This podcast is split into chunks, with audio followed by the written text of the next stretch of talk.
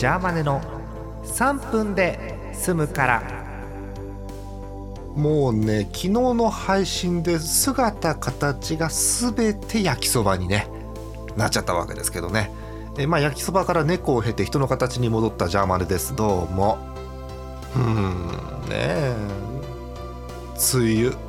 いやねほんとね、うん、梅雨さあんま好きじゃないのよ。ごめんね梅雨好きな人。あのジメジメした感じ嫌なのよ。特に嫌なのがねその梅雨時期のね電車。そこそこ混んでる電車。そう。もうねあのなんだろう。おじさんがいっぱい乗って窓ガラスが曇ってる電車。おじさんが言うなって話なんですけどもうやだあれ。なんかねなんとかね21世紀のテクノロジーでどうにかなりませんかあれ、うん、しかもコロナ禍でマスクでしょ？嫌なのよちょっと。どうにかしてください、うん。えー、怒りを各方面にぶつけたところでお便り来てんの。お便りが来てんの？読むよ、うん、読む読むよ、うん、北海道ゼスアット農家さんいつもどうも。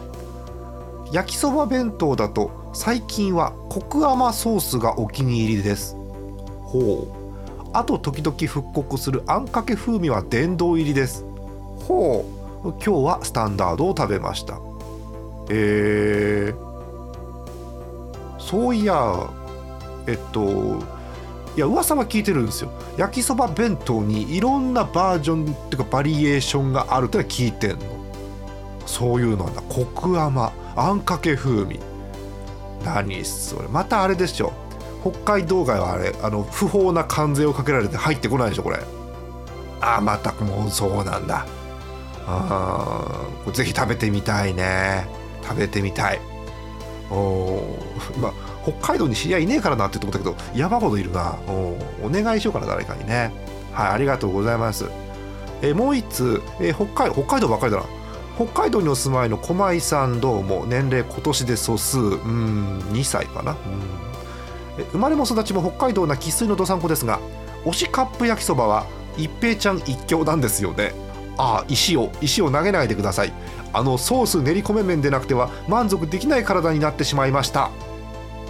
ソース練り込んでんだあれちょっとえ麺の味違うのか？え今度確認してみるわ。